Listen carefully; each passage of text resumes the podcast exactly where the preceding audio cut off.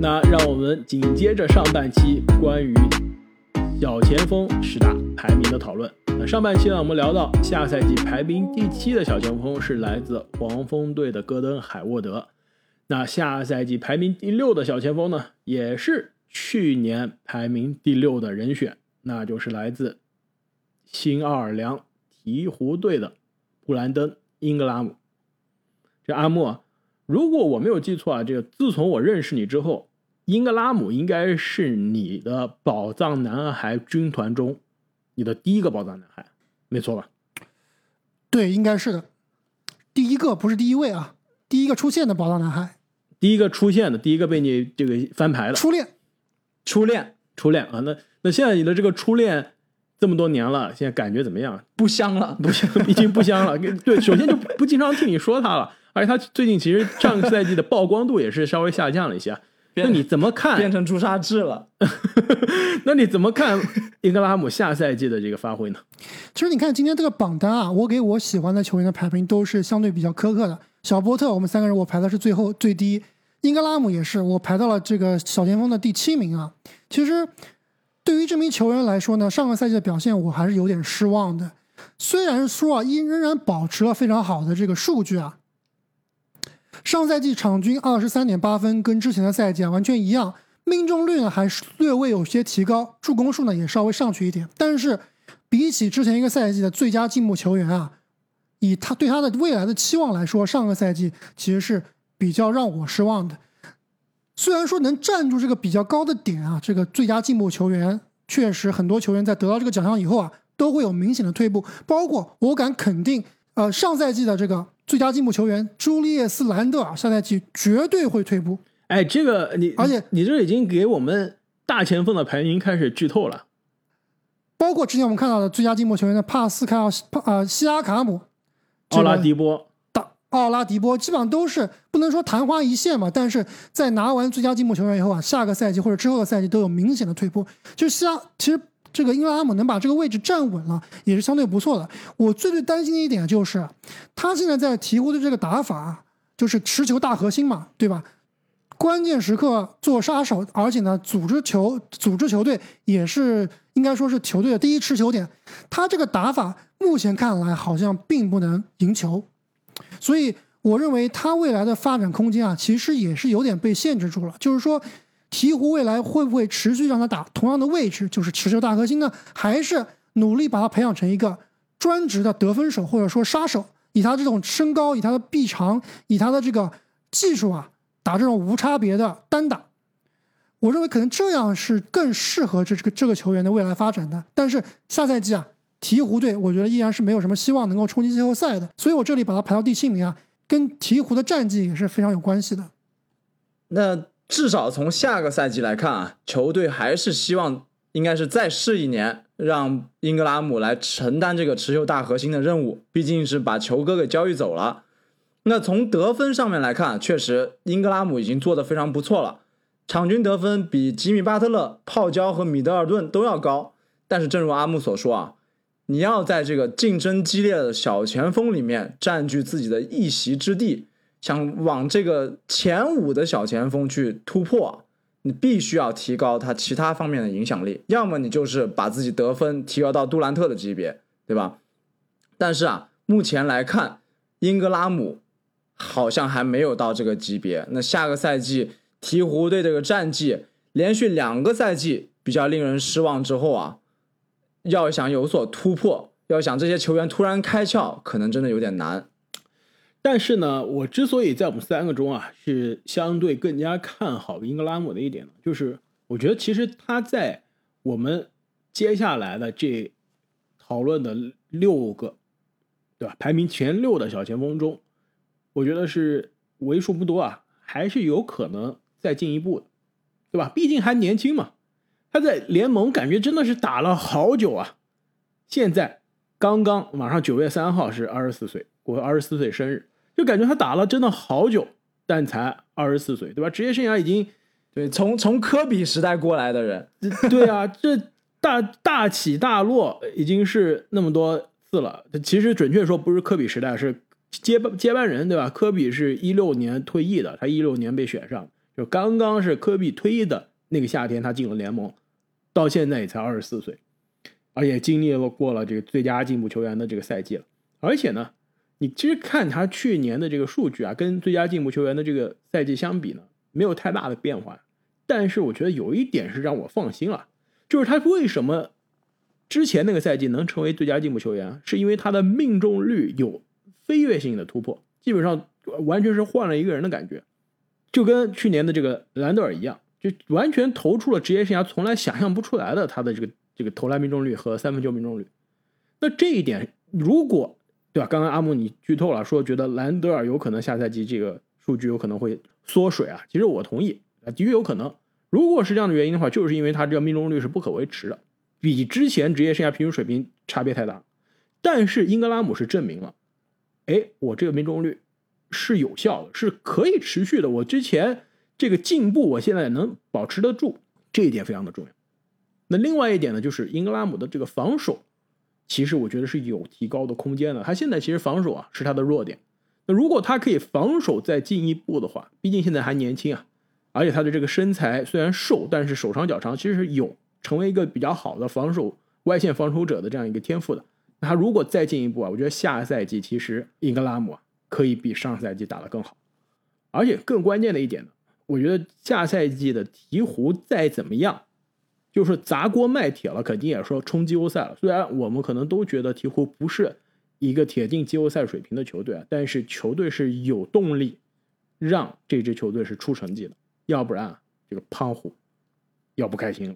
所以下赛季这个鹈鹕的战绩啊，我觉得再怎么比也不能比上赛季更差。那么聊完了排名第六的英格拉姆，排名第五的小前锋呢，也是跟英格拉姆同一年进入 NBA 的球员，那就是来自波士顿凯尔特人队的杰伦·布朗。那么上赛季的杰伦·布朗啊，可以说也是打出了一个接近最佳进步球员水平的一个爆发赛季。职业生涯第一次呢是进入到了全明星，而且呢他的这个投篮命中率啊。在之前一个赛季的这个跳跃式增长的基础上，再次有了非常高的这个提升啊！两位对于杰伦·布朗下赛季的发挥怎么看？杰伦·布朗上个赛季的常规赛确实发挥非常出色，二十四点七分，而且刚刚说到他的命中率，三项命中率都是职业生涯的最高，除了失误稍微有一点多之外啊，基本上是。非常优秀的一个常规赛季了，没错，而且上个赛季其实还是比较可惜的，在自己状态非常好的时候啊就受伤了，导致最后季后赛呢也是没能打起来。但是对于杰伦·布朗下赛季的发挥呢，我觉得有点担心一点就是啊，目前看来他和塔图姆这个组合啊，好像未必也是非常非常的合适。其实我们之前说，波特兰开拓者队后场双枪啊，利拉德和 CJ 麦克勒姆这个位置有点重了，我感觉杰伦·布朗和塔图姆的位置啊。好像也有一点重，两个人的风格有点类似，就是防守都不错，进攻能力都比较爆炸，这个组织能力呢都有待开发，所以两个人的位置啊，我觉得是有点重合的。我倒觉得，其实波士顿凯尔特人啊，可以考虑把杰伦布朗送到别的球队去，换一个比较好的、有组织的后场球员。我觉得这个是对未来啊，对于杰伦布朗，对于凯尔特人，包括对于塔图姆来说。都是更好的一个选择。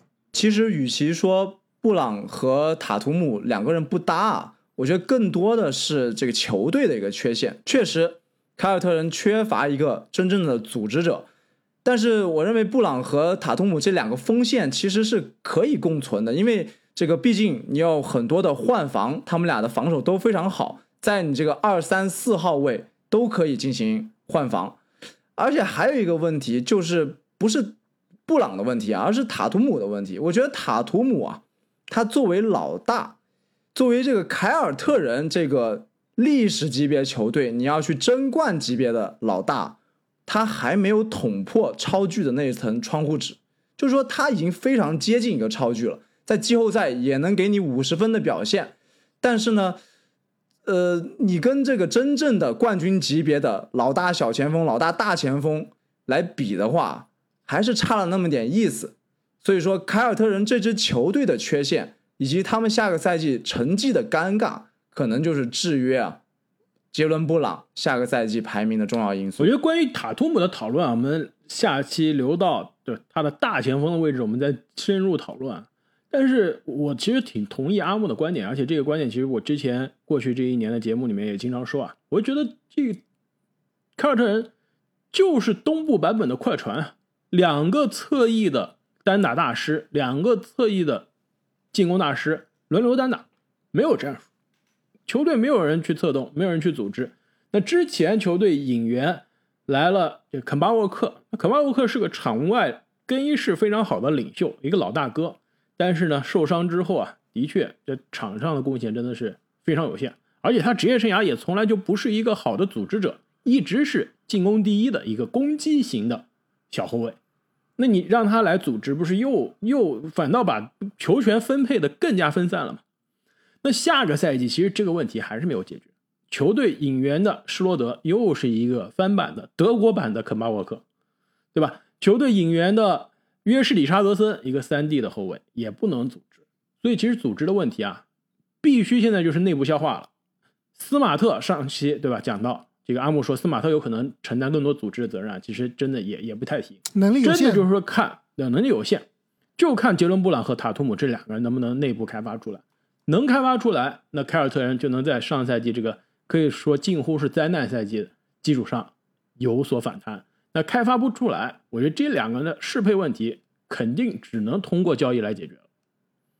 其实两个人啊都是我们说的什么什么样，就是这个三维理论中有得分是吧？有进攻有防守，但是策动差的球员，都是那种杀手型的。而且我觉得说塔图姆是杀手型，还还更像杰罗布朗，我觉得更像打手型的，对吧？就还没到杀手的那种气质，没有到那种一针见血的那种。杀人不眨眼那种感觉，还更像是打手过的用锤子锤你，用砖头轰你的那种感觉。所以啊，这这这两个人真的，你两个杀手放在一起真的不够搭，你必须要有一个人，对吧？作为那种幕后的那种指挥的指挥官。而且你刚刚对比快船的双星泡椒和卡哇亚，其实两个人还是有点不一样的，就两队组合还是有点不一样的。那泡椒他的其实是有一定的组织能力的，他的组织能力是远大于、远胜于塔图姆和杰伦布朗的。另外一点就是啊，泡椒和卡哇伊两个人是都可以打无球的，他们的无球的定点三分的命中率是相对而言比较高的。但是这个杰伦布朗和塔图姆两个人，我总感觉他们俩的这个空位三分、传球后的三分球命中率还不抵他们单打的三分球命中率高啊，而且他们。单打的都那种漂移的懵的那种三分球是吧？你进了都不知道他是怎么进的那种三分，感觉不可持续，有没有这种感觉？没错啊，所以这两个人更像是那种刚刚你说的来回抡的感觉，但持续了好几个赛季。对，而且更关键一点，这两个人跟那两个人比，防守还不是一个级别。其实我一直想说啊，杰伦布朗是跟米切尔一样，很多年都是属于体系的防守红利，把他的防守的短板掩盖了，就是他是因为球队防守成功。被大家所谓高估的防守者，去年凯尔特人可以说是全队防守跟过去几年相比是大打折扣，对吧？去年球队进攻排名联盟第十还能接受，防守联盟排名第十四啊，之过之前几年基本上就是联盟前五的水平，非常稳定。去年球队的防守的整体下降，也是让大家看到了杰伦布朗，哎，可能并不是大家想象中的那么优秀的一个防守者，所以。这两个单打大师的组合啊，其实跟西部的那两位老师傅相比，还是差了一点。但是老师傅球队的那些问题没有解决，这边这两位也没有解决。但好在就是什么呢？就是杰伦布朗也比较年轻，现在也基本上就是二十四岁、二十五岁。刚刚说啊，英格拉姆是前六中可能为数不多下赛季球技还能再涨的。那我觉得另外一个就是杰伦布朗，比起前面。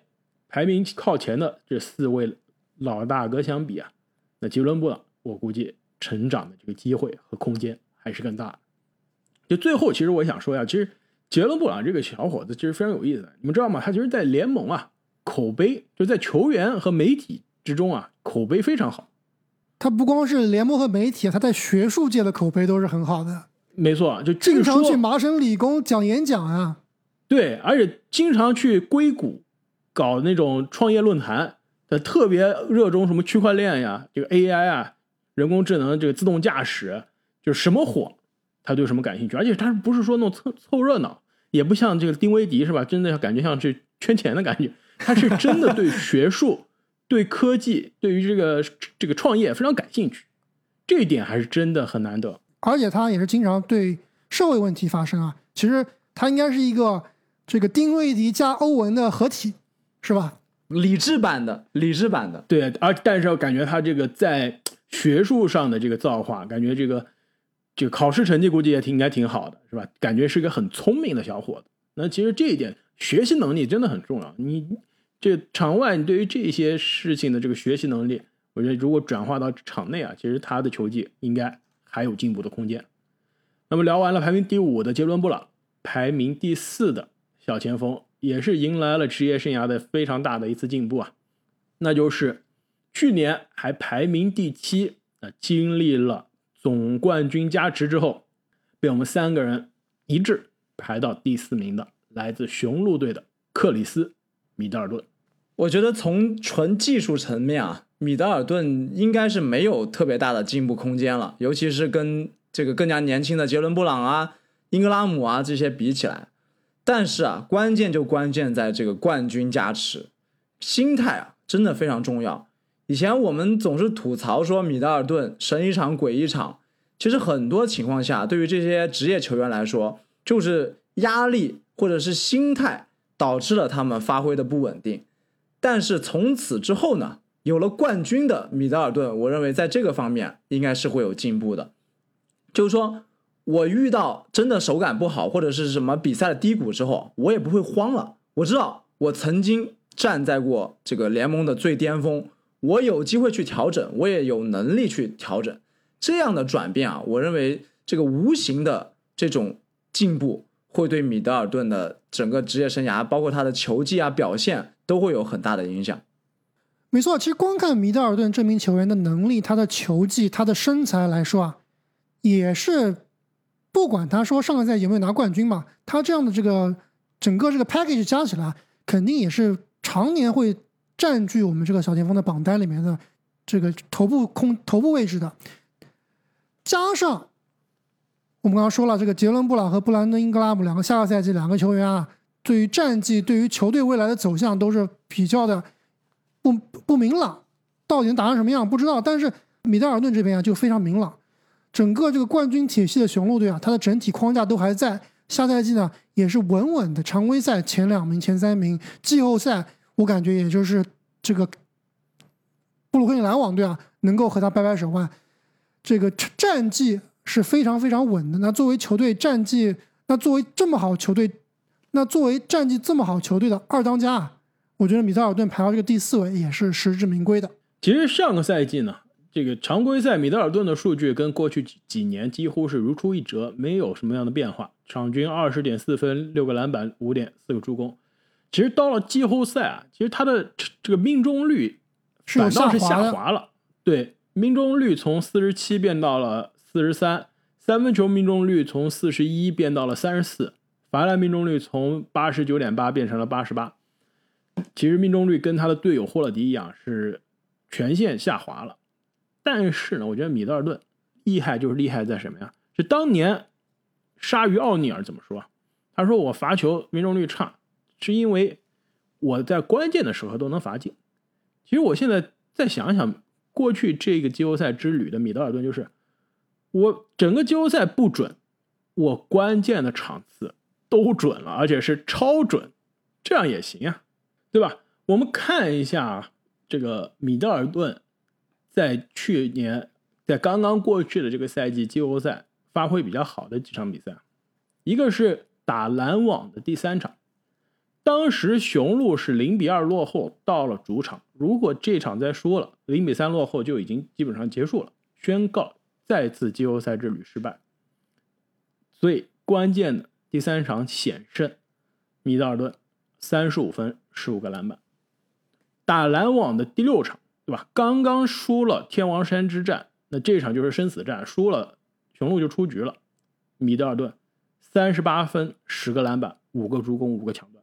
关键时刻接管比赛，打篮网的第七场，我当时说了，最让我作为一个支持雄鹿的球迷啊，最让我绝望的就是全场还有四分钟的时候，哈登左侧打板三分球，让篮网领先五分，而且全场的气势全部回到了篮网这边。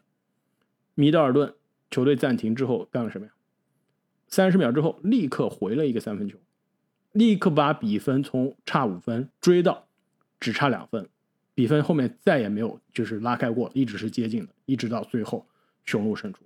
再次关键时刻又准了，打老鹰的第三场，当时比分是一比一，主场已经丢掉一场了，如果到了客场再丢一场，那雄鹿真的就有点悬了。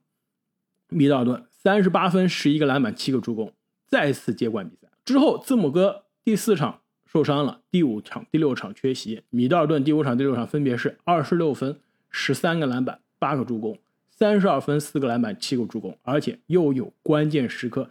接管比赛，一节给你二十分，实现逆转的表现。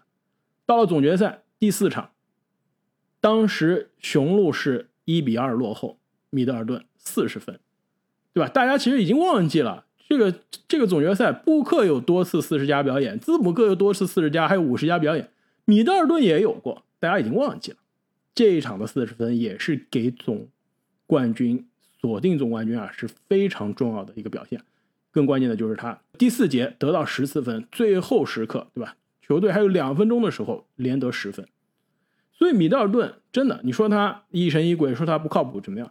怎么样都行，但是他关键的时刻都准了，这就是大家所谓的什么呀？运气好，对吧？有些人就是真的是这样，就是你平时看他就发挥非常的不稳定，但是他该需要他准的时候都准，而且而且我觉得更关键的是啊，米德尔顿是字母哥，我觉得是他。最适合的这种搭档，对吧？我觉得他就是属于那种非常默默无闻，也看上去没有明星相，更不会去抢风头，对吧？但是他就是哎勤勤恳恳，而且非常实用，而且他跟字母两个人的气质就非常低调的那种，加上霍勒迪三个人都是同一个气质，对，就是那种埋头实干的。所以其实你说巨星抱团，对吧？你给你的超巨找帮手，就包括现在卢卡。对吧？嗯，球队想给他找一个冠军级别的帮手，都在找。但是你有的时候，大家去思路都是什么呀？我要去找最强的帮手。但事实呢？雄鹿的这个成功啊，再次证明了，我不是需要去找实力最强的帮手、最大牌的球星，而是要找最合适的伙伴。这一点是非常关键的。就是说，米德尔顿这样的球员，你放到联盟其他球星身边，还真不一定能给你带来总冠军。这个字母哥身边搭配另外一个可能球技更高的就有名气的球员，也不一定能成功。但这两个人的组合，再加上霍勒迪，对吧？又一个同样气质、同样风格的球星的组合，真的就换来了一个总冠军。而且这字母哥，你们知道他在今年就夺冠之后，对对于米德尔顿说的第一句话是什么？他说：“Chris，we did it。”就这两个人，其实，在联盟是所有球星搭档中搭档最久的之一了。我可能最更久的就是库里和克雷了。这两个人从字母入行的第一天开始就在搭档，两个人分别是从一个默默无闻的希腊小伙子，一个从活塞二轮选到打了一年发展联盟，对吧？用作为交易天头扔到雄鹿的这个球员，两个人从最不可能的球星成为了 NBA 的这个超巨。那下个赛季啊，也是非常希望米德尔顿可以延续季后赛的这个成功啊，向前再进一步。那么聊完了米德尔顿，排名第三的这个小前锋，也是在二零二零年啊，也是进过总决赛。呃，去年的排名中呢，被我们排名到了第四啊，今年进了一步，来到第三名，那就是来自迈阿密热火队的吉米巴特勒。其实，与其说是进了一步啊，倒不如说是退了一步，或者说退了两步吧，对吧？退了两步。那毕竟我们知道，这个榜单里面的两个大神啊，有一个换了位置，有一个是受伤了。上个赛季我们把吉米巴特勒是排到了小前锋的第四名，但是在他前面的，就是三位大神，历史级的大神，对吧？那现在这个巴特勒前面啊，除了一个历史级的大神以外，还有一个可能是。这个普通大神，不是超级大神。所以其实是退步的。没错，但是呢，你去看一看上个赛季巴特勒的表现啊，虽然热火这个战绩有点辣眼睛，尤其是跟在前一个赛季进入总冠、进入总决赛对比啊，但是巴特勒的这个高阶数据，那又是出现了一个霸榜的存在啊，跟之前我们讨论这个得分后卫、组织后卫都有一个霸榜存在一样，几乎是。全部都是绿色，无论是进攻方面的高阶数据，还是防守方面的高阶数据。虽然说得分不高啊，但是篮板、助攻、抢断都是第一档，也是这个，也是这支热火可以说非常强悍、防守非常凶悍的队伍里面最稳、最凶悍的人。其实上个赛季呢，热火整个赛季都是非常的奇葩，状态非常的糟糕。就属于因为疫情啊，因为伤病，状态非常的差，节奏被打乱。那好不容易恢复过来了，又被额外的疫情啊、伤病又再次扰乱了节奏。到了季后赛，面对原来以为可以战胜的去年的老对手雄鹿，那直接是被按在地上摩擦。那整个赛季对于热火球队来说啊，是灾难性。但是呢，正是因为此啊，其实很多人认为吉米巴特勒上个赛季很失败啊，这个我觉得是印象流了。你其实上个赛季，其实我们在进入到季后赛之前的前瞻的时候，当时就说了，你从常规赛的高阶数据来看，那吉米巴特勒就是小前锋的联盟第一的。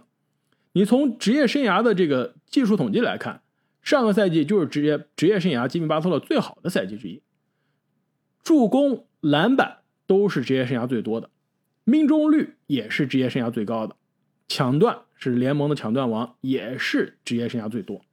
你从这个角度上来看，其实上个赛季吉米巴特勒已经是尽心尽力，已经达到了最好的水平。但是无奈球队的战绩啊，真的是让人跟之前一年相比是非常的失望。但是我觉得下个赛季球队战绩的问题应该没了吧？不好说。啊不管卡尔洛瑞是什么样的水平啊，这个下个赛季热火，我觉得肯定是比上个赛季的阵容要更加健康。而且上个赛季很多那种。额外的因素，什么新冠啊，各种各样奇奇葩的因素，我觉得下个赛季这种场外因素也会不说完全没有了，那至少是变少。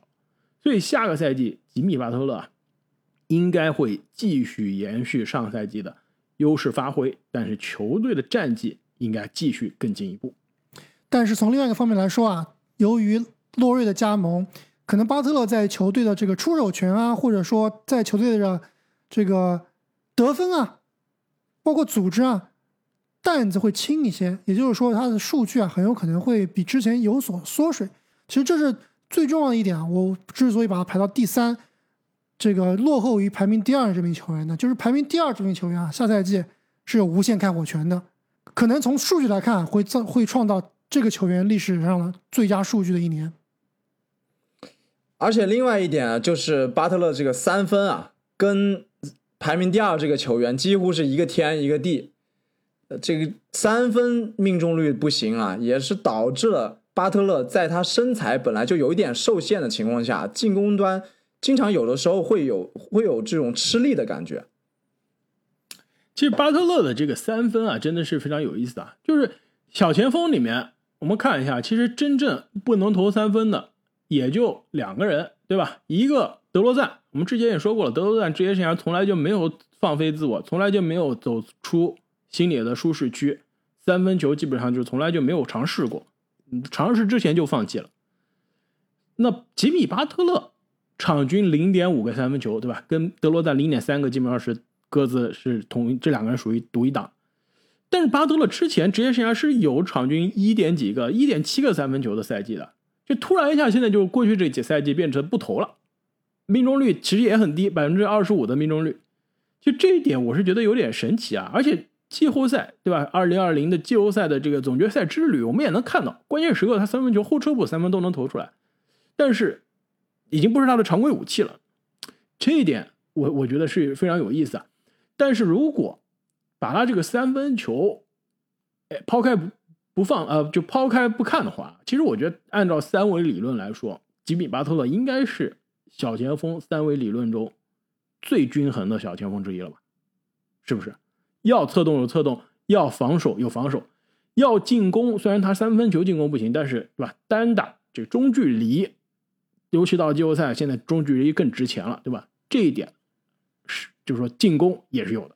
没错啊，要是这个三维不全，他也不可能排到第三的这个位置了。没错啊，其实这个三维进攻端啊，我们现在没有细分到底是有球进攻、无球进攻，是突破篮下被打，还是外线的三分球，对吧？这个如果笼统来笼统来看的话，吉米巴特勒的进攻是绝对过关的。没错，那下赛季限制他的这个排名关键的因素呢，就是热火队的战绩了。那么聊完了排名第三的吉米巴特勒，下面这个球员啊，职业生涯一直被拿出来跟吉米巴特勒对比，那就是来自洛杉矶快船队的保罗乔治。那去年呢，乔治是因为季后赛的这个失望发挥啊，被我们排到了第五名；吉米巴特勒因为季后赛的超常发挥，被我们排到了第四名。当时啊，说。吉米巴特勒的时候，我还我还说了这样一段话，我说吉米巴特勒在季后赛证明了他可以做到保罗乔治一辈子都想做的事。但是现在看来，下个赛季的这个排名啊，我们把保罗乔治放到了吉米巴特勒之前啊。刚刚阿木，你觉得你是非常心里对于这个选择非常有信心？你要不先跟大家来解释一下为什么？没错啊，保罗乔治下赛季由于卡哇伊的受伤啊，大部分时间常规赛里面是单核带队的。而且看了去年这个季后赛啊，就刚刚开花所说的，这吉米巴特勒一辈子想做的事情，其实保罗乔治某种程度上说，某种程度上来说，是是保罗乔是吉米巴特勒做了保罗乔治一辈子想做但做不到的事。对，但是某种程度上来说啊，上赛季的保罗乔治也做到了一些，对吧？单核带队啊，打的也是非常的不错，也是有好几场的高光表现啊，让人津津乐道。没错，就是。卡哇伊，大家其实现在想想，卡哇伊去年季后赛打到最后时刻受伤了。但是其实啊，准确的说是去年快船的季后赛打到一半，卡哇伊就受伤了。就这一点大家是忘记了。其实季后赛后半段快船的成功啊，快快船的战绩啊，归功真的是要归功到保罗乔治。没错，当时我们说这个联盟第一人的讨论啊，都有球迷会把保罗乔治拿进来掺和一下。也足以说明啊，其实保罗乔治在上赛季的季后赛也是终于证明了自己，不是那个软柿子，不是那个季后赛的乔治，一打季后赛就拉胯的乔治。季后赛，保罗乔治呢，场均二十六点九分，九点六个篮板，五点四个助攻。那更关键的是呢，卡哇伊受伤的时候啊，就季后赛第二轮，快船和爵士是刚刚二比二战平的。那那个时候球队的老大倒下了，其实大家都没有想到。快船还能赢，而且是连赢两场，更关键是最后一场还是大逆转赢的，吊打。对，所以说连赢两场晋级，保罗乔治单核带队啊，这一点已经是非常加分了。跟太阳对吧？对面太阳是吊打了掘金四比零晋级的，面对实力看上去账面更强很多的这个太阳啊，大战六场才输，而且其实你输了四场里面有一场还是被。艾顿那个超级压哨扣篮空接绝杀，其实这个时候偶然成分就不算那场的话，其实基本上保罗乔治单核带队的快船是跟太阳是打的是五五开的。当然，当然了，太阳那边也是缺了克里斯保罗几场比赛，所以其实上个赛季啊，保罗乔治的季后赛的发挥是给他加分非常多。刚刚阿木啊，刚刚阿木说啊。你你觉得这个保罗乔治下赛季有无限的开火权，这点我同意啊。呃，尤其这个卡哇伊不在，对吧？但你说他能打出历史级的这个得分进攻赛季，这是什么意思啊？他场均二十五，场均三十五分啊？OK，是那你觉得保罗乔治职业生涯的历史最好数据？你别忘了啊，他之前应该是一八一九赛季吧？可是雷霆最后一个赛季是有过场均二十八分的。水平的？你觉得能能在二十八分的水平上还有所突破吗？哎，不能光看得分呀！场均二十八分那个赛季，他的助攻数只有四点一个。如果下个赛季卡哇伊大部分大部分时间不打的话，我觉得泡椒很有可能最后的数据，比如说是二十六加七加六这样的数据，或者是二十六加七加七的这个数据。这个数据其实看起来放他的职业生涯履历里面，应该来说是最好的了。正经你怎么看？你觉得保罗·乔治下个赛季无限开火权能给他场均拿到多少？其实保罗·乔治常规赛带队的能力啊，我并不怀疑。他之前在雷霆，在包括在步行者啊，其实都证明过自己。而且啊，他而且保罗·乔治啊，不，他在他在雷霆没机会单独带队的，他的雷霆是小弟是吧？呃，但是他在 MVP 的排名里面是比威少更高的嘛，也算是当时那个赛季应该说至少是双核吧。另外啊，这个保罗·乔治跟我们刚刚说到的吉米·巴特勒相比啊。我们刚刚也提到了，就是他独一档的三分球，三点二个三分场均，百分之四十一的命中率。其实我们之前在讨论爵士啊、快船的时候都提到过，爵士、快船是上个赛季西部前两名，同样也是三分球最强的两支队伍。那保罗·乔治就是这个最强中的最强的那个人，所以下个赛季啊，他有无限的开火权，包括他这个非常均衡。而且非常强的三维，我认为他下个赛季自己的数据一定是不会差的。那唯一的担忧呢，就是球队毕竟你是少了一只大腿，那这个战绩很有可能啊就达不到之前西部第一、第二的这种水准了，应该是要往后退不少的。另外一点呢，就是他的这个命中率啊，其实去年我们聊到保罗·乔治的时候啊，当时他的命中率是我们前十五的小前锋中的排名倒数第一。那今年呢是稍微进步了，变成了排名倒数第二，但这个其实也是跟他三分球出手占比比较多有关啊。但是下赛季我觉得球队少了一个大腿，对面防守就限制就更有针对性了。那其实保罗·乔治的这个得分感觉应该也不会有上赛季那么轻松了。所以下赛季我觉得保罗·乔治场均得分上升，甚至回到他二十八分的水平，我都我觉得都有可能。但是命中率肯定是没有保证，而且。我觉得下赛季快船的战绩啊，应该是在尽力摆脱外卡赛边缘的。但是，我觉得对于快船下赛季的前瞻，我们可以留到后面再进行详细的讨论。那么，聊完了排名第二的保罗·乔治，排名第一的小前锋，我觉得这个没啥意思，是不是？毫无悬念。其实，对我觉得从我们 这个节目开始之前，大家都能猜到了，怎么怎么可能不是他呢？对吧？就没什么竞争，有点无趣啊！就跟我们前面说的这个得分后卫的哈登来说，你把大神都搞到别的别的这个组组别里面去了，这没有办法。首先我们讲一下啊，去年对吧？我有一个小前锋被排到大前锋，那是凯文杜兰特，对吧？今年是把他放到大前锋了，去年把他放到小前锋，其实当时我们还是没有看清楚这个篮网的阵容到底是怎么放，对吧？怎么摆？那看了一整个赛季篮网，你发现其实杜兰特百分之九十的时间是待在大前锋的位置上，那不可能再把他放到小前锋的这个讨论了，所以这也导致小前锋的这霸主的位置人才流失啊，没有什么悬念了。那有一个球员连续第二年要开始霸榜了，那就是来自洛杉矶湖人队的勒布朗詹姆斯。这勒布朗詹姆斯是真的很夸张啊！他的数据二十五分、七点七个篮板、七点八个助攻，怎么还是跟他年轻的时候差不多呀？这个家伙是不会老的吗？没错，他的这个数据真的跟年轻时候差不多啊！包括他的罚球命中率啊，不到百分之七十的罚罚球命中率，好像打了那么多年也没什么进步，是不是？这个这个，说实话，这个跟他年轻的时候相比，还是有些退步的。但是不得不说，你作为一个三十六、三十七岁水平的这个球员，你还能继续进入联盟的二阵，还能成为你这个位置上当仁不让的第一名，我觉得这一点是历史级的存在，对吧？其实说实话，上个赛季如果老詹不受伤的话，当时都是 MVP 的有力竞争者之一啊。其实说不准，如果打得好的话，这湖人战绩上去的话，老詹是有希望进一阵的。没错，而且更关键的是，上赛季是我们觉得老詹是让人有些失望，湖人让人有些失望，不就是季后赛第一轮走的有点早，而且有点惨嘛？但是这个是有伤病的因素啊。那如果上个赛季的这个湖人季后赛没有那么这个糟糕的结局啊，我觉得老詹在我们之前季后赛讨论的联盟第一人的这个讨论中，肯定也会有非常高的一席之地。二 K。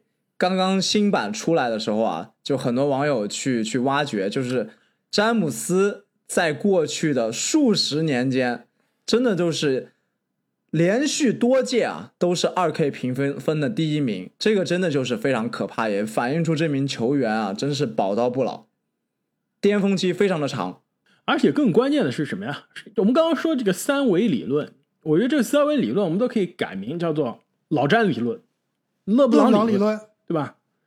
这三维理论，进攻、策动加防守，我觉得老詹就是一个人把三项都占了。而且其他我们刚刚说有些球员是比较全能、比较均衡，那就是比如说你像戈登、海沃德，你说他三维比较均衡，是因为他三维每一项都做的不错，都不差是吧？没有瘸腿的，但是没有一项让你特别亮眼、特别顶级。老詹这三点，那基本上都是能做到顶尖的水平。其实职业生涯到了这个末年了，不一定末年，现在老詹能打到五十岁，说不定都还有啊。不说末年，就打到现在这个年纪了。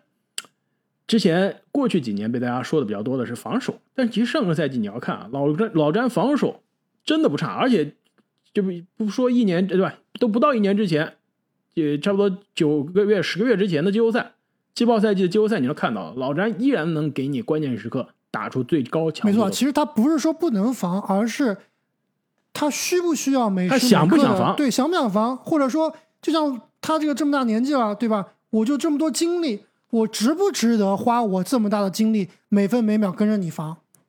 特别是在常规赛里面，我觉得这也是个策略问题，对吧？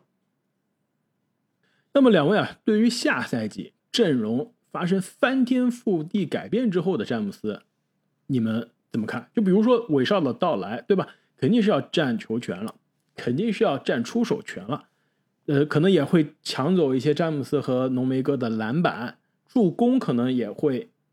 因为因为把这个策动的这个任务拿走了，对吧？助攻可能也会减少一些，所以詹姆斯下个赛季的数据跟上个赛季相比，你们觉得会有什么样的变化？我认为他的数据、他的上场时间都会有所压缩，但是我认为到詹姆斯这样级别，特别是到他现在这个年龄这个阶段啊，再去谈什么常规赛的数据啊，就有点 low 了，就有点低了，有点低级了，对吧？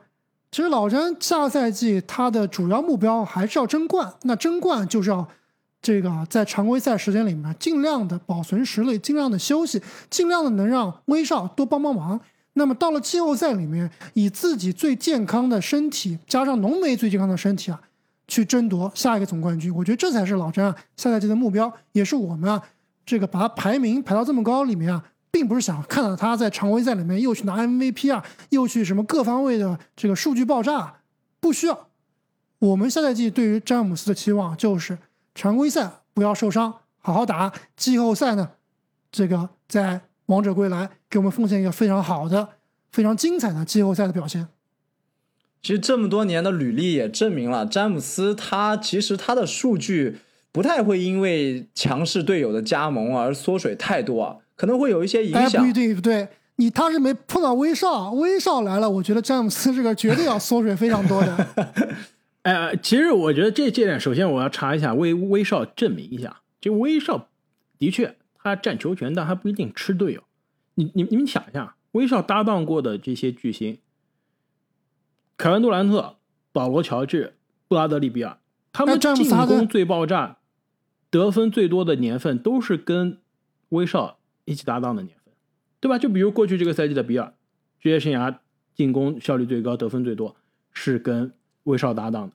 我们刚刚说了，保罗乔治的场均二十八分，MVP 排行第三的赛季也是跟威少搭档。那杜兰特的 MVP 赛季也是跟威少搭档的，对吧？我觉得威少这个占球权这一点，我觉得被大家黑的有点过。不对，不对，不，我不是不是这个意思啊！就我不是说威少占球权或者废队友啊，我只是说威少跟詹姆斯的技能点太重合了。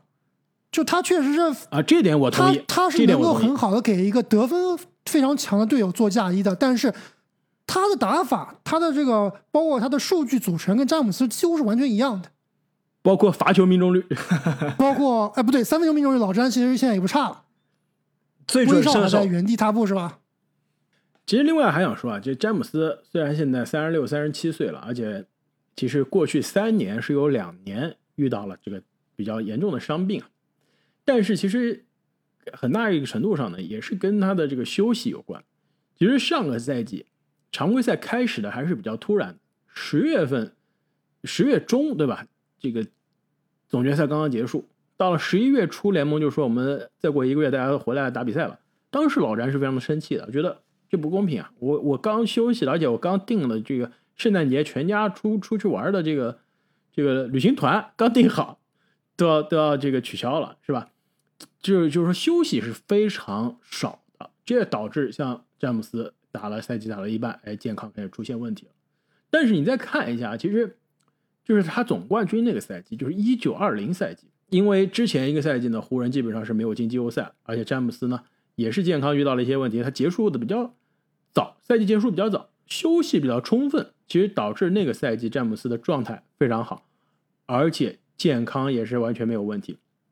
所以啊，今年季后赛比较早的出局啊，其实未必不是一件好事啊，这让詹姆斯。感觉过去这么多年，每年要打总决赛的这个这个这个水平，对吧？这个时间让他终于可以在夏天可以稍稍微提前休息休息了。那以更好的状态、更健康、更充沛的精力迎接下个赛季。而且另外，其实我我今天啊细挖每个球员的高阶数据，我突然发现一点，让我觉得还是有一些感慨。就说老詹，你说他三十六岁依然是联盟准 MVP，然后一阵二阵的水平，这这点是真的一点不假。而且能在这个年纪完成这样壮举的人，真的是历史上屈指可数。但是你看一下他的职业生涯的这些高阶数据，无论是胜利、这个赢球贡献值、这个这个球员替代值、PER，包括场均得分、场均抢断，过去的这个赛季都是他职业生涯新秀赛季以来的最低的水平，最低的一年。而且他场均的出场时间。总的出场数也是职业生涯最少的一年。其实啊，我们真的是过去这十六年、十七年习惯了詹姆斯统治级的联盟顶级的表现，但真的需要逐渐，我觉得去接受他的这个年纪啊，我觉得他的这个打法和冲击力在场上的贡献啊，要可能会开始稍微有些下滑。但无论如何呢，他。在这里的竞争对手是保罗·乔治，所以呢，还是无脑啊，把他排到第一名。我觉得不仅是保罗·乔治吧，我觉得但无论如何，以詹姆斯的这个水平，就属于艺高人胆大。即使我现在年纪来了，对吧？这个有些下滑了，没有以前那么精壮、那么勇猛了，但是依然是联盟这个位置上最好的球员，依然是我们心目中下赛季排名第一的小前锋。那我还是说个引战话题吧。我们先不谈这个移到移开的这个大前锋啊，啊，移开去大前锋的这个球员。如果下赛季的卡哇伊是完全健康的卡哇伊，你怎么排？你们两位怎么排？詹姆斯到底是一还是二？是不是没有那么好选？是不是还要稍微想一想？这真的有点难，有点难选。我觉得就跟第一次我们做这个节目的时候一样啊。当时我们应该是把卡哇伊排到了第一名，对吧？因为刚拿了总冠军嘛，对吧？没错。呃，而且不仅是那年卡哇伊刚刚夏天拿了总冠军，詹姆斯的那个湖人的第一个赛季结束的也是比较早，而且遇到了伤病问题。但之后的一年，可以说詹姆斯的用他的行动给我们就打了脸，对吧？拿了总决赛总冠军。拿了总决赛 MVP，在气泡里也证明了自己依然是联盟第一的球员。所以当时我们那个排名啊，现在看来是有些过于短视了，就是说排的更像是那个夏天的最好的球员，而不是按照我们的定义是下赛季最好的。所以按照这个定义来看，我觉得现在让我们觉得詹姆斯下赛季可能没有一个完全健康版本的卡哇伊更加厉害，更多是因为过去这个赛季。忽然结束的让人太失望，有些静音效应。如果我们吸取二零一九年排名的这个教训，避免再次打脸的话，我们还是要看下赛季的。我就这么问你吧：下赛季如果卡哇伊完全健康的快船和下赛季完全健康的湖人相比，哪个球队战绩更好，在季后赛走得更更远？如果正面 AD AD。等一下，AD 是不是也是完全健康？都全员健康。快船湖人，你卡哇伊都能全员健康了，你还不能让 AD 健康吗？对吧？全员健康的湖人打全员健康的快船，下赛季是不是还是湖人优势更大？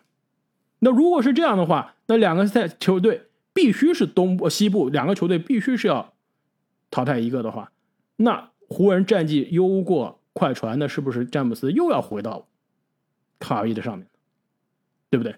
所以啊，我觉得这个如果的讨论，首先就有点难。没错，我觉得其实下赛季如果两边都是全员的话，应该还是湖人占优的。但是这个优势我并没有觉得是特别特别的大。没错啊，非常接近。我甚至觉得常规赛有可能，如果是湖人，他如果要真的要保持健康，可能会有一点一点，肯定会有一点轮休啊。我甚至认为常规赛快船会占优，但是到季后赛应该是湖人略有优势。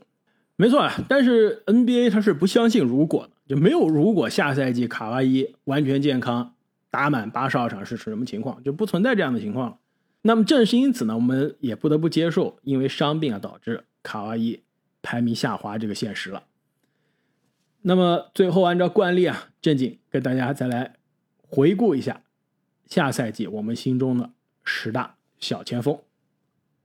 下赛季灌篮高手。评选出的十大小前锋排名第一名，来自洛杉矶湖人队的勒布朗·詹姆斯；排名第二，快船队保罗·乔治；排名第三，迈阿密热火队吉米·巴特勒；排名第四，雄鹿队克里斯·米德尔顿；排名第五，凯尔特人杰伦·布朗；排名第六，鹈鹕队。布兰登·英格拉姆排名第七，黄蜂队戈登·海沃德排名第八，公牛队德马尔·德罗赞排名第九，快船队卡哇伊·伦纳德排名第十，掘金队迈克尔·波特。那么我们关于 NBA 下赛季小前锋的排名就聊到这里。那我们之后也会给大家陆续带来关于大前锋以及。中锋的排名。那么在接下来这个一个月左右时间的这个休赛期呢，我们也给大家精心准备了很多关于下赛季前瞻的节目。那也是请求大家给我们的节目啊点个赞，转发一下，并且呢给我们五星好评，这是对我们工作啊最大的支持以及肯定。那么再次感谢大家的收听，我们。下期再见，再见，再见。